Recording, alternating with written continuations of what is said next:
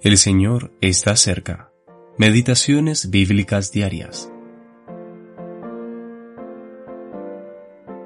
Cuando vino el cumplimiento del tiempo, Dios envió a su Hijo. Gálatas capítulo 4, versículo 4. El silencio de Dios. El periodo de 400 años que transcurrió entre el fin del Antiguo Testamento y el comienzo del Nuevo Testamento es llamado comúnmente el periodo de los 400 años de silencio.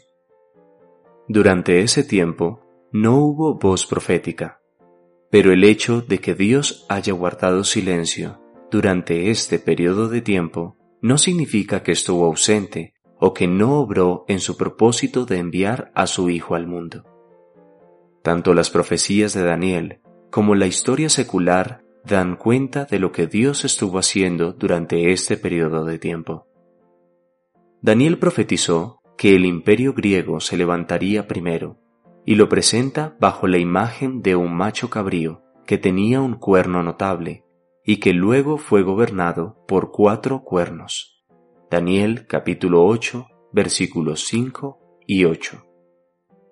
La historia secular armoniza con la profecía de Daniel habla del advenimiento de Alejandro Magno como emperador de Grecia y de los cuatro generales que lo sucedieron. Uno de los resultados más importantes de esto es que el griego se convirtió en el lenguaje universal de los tiempos bíblicos. De hecho, muchos de los judíos de aquella época hablaban más griego que hebreo. Esto generó que finalmente se tradujera la Biblia hebrea al griego la cual es conocida como la Septuaginta.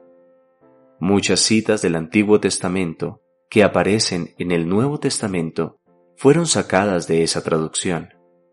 El plan de Dios era que el Nuevo Testamento fuese escrito en griego.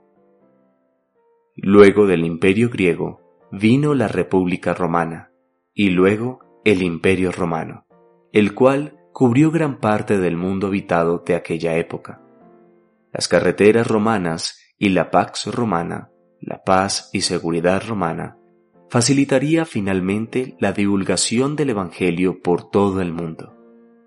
Es verdad, Dios estuvo en silencio por cuatrocientos años, pero estaba trabajando y preparando el camino para su Hijo. Este principio puede aplicarse a nuestras propias vidas. Dios puede parecer silencioso en nuestra vida cotidiana, pero no significa que esté ausente. Podemos estar seguros que Él está obrando para cumplir su propósito en nuestras vidas, para su gloria y para nuestra bendición. Brian Reynolds